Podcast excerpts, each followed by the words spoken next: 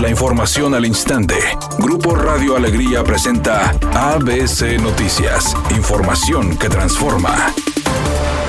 Las labores de limpieza del Paseo Santa Lucía comenzaron este martes por parte del personal de mantenimiento que retiró lama y basura del canal artificial. Trabajos que se intensificaron en el tramo de Felice Gómez hasta Platón Sánchez. Ayer ABC Noticias publicó que el Paseo Santa Lucía se convirtió prácticamente en un foco de insalubridad y de criadero de mosquitos que provocan el dengue, situación criticada por vecinos y paseantes, por lo que la administración del parque implementó un operativo de limpieza abriendo llaves para aumentar el cauce del paseo.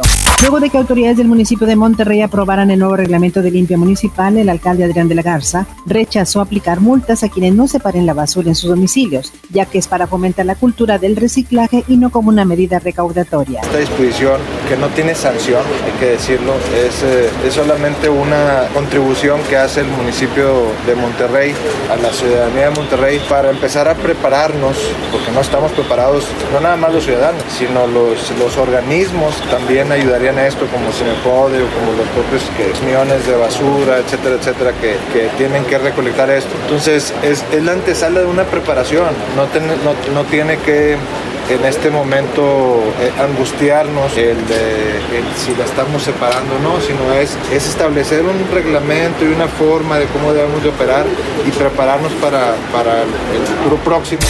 El presidente Andrés Manuel López Obrador prefirió no opinar sobre el regreso a la vida pública de Ricardo Anaya. Es candidato presidencial del PAN señalando no tener comentario. Ayer el panista Ricardo Anaya anunció mediante un video publicado en sus redes sociales su regreso a la vida política, argumentando que es para construir un mejor futuro para México, confirmando que en cuanto la pandemia le permita hará una gira por el país.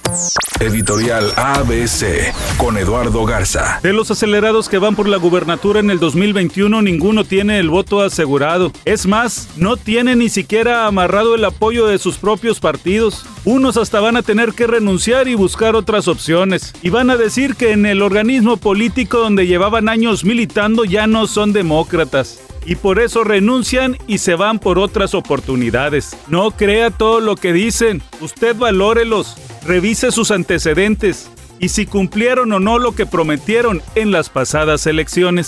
Tigres no comenzó la semana de preparación de cara al clásico regio de la mejor manera. Uno de los motivos fue la ausencia de Javier Aquino, quien no ha trabajado al parejo del grupo debido a la lesión que sufrió el fin de semana. De acuerdo con lo que informó el cuadro felino en sus redes sociales, el atacante presentó un esguince de primer grado en el tobillo derecho. Por lo tanto, se desconoce cuándo estará nuevamente disponible, puesto que su recuperación está reservada a evolución.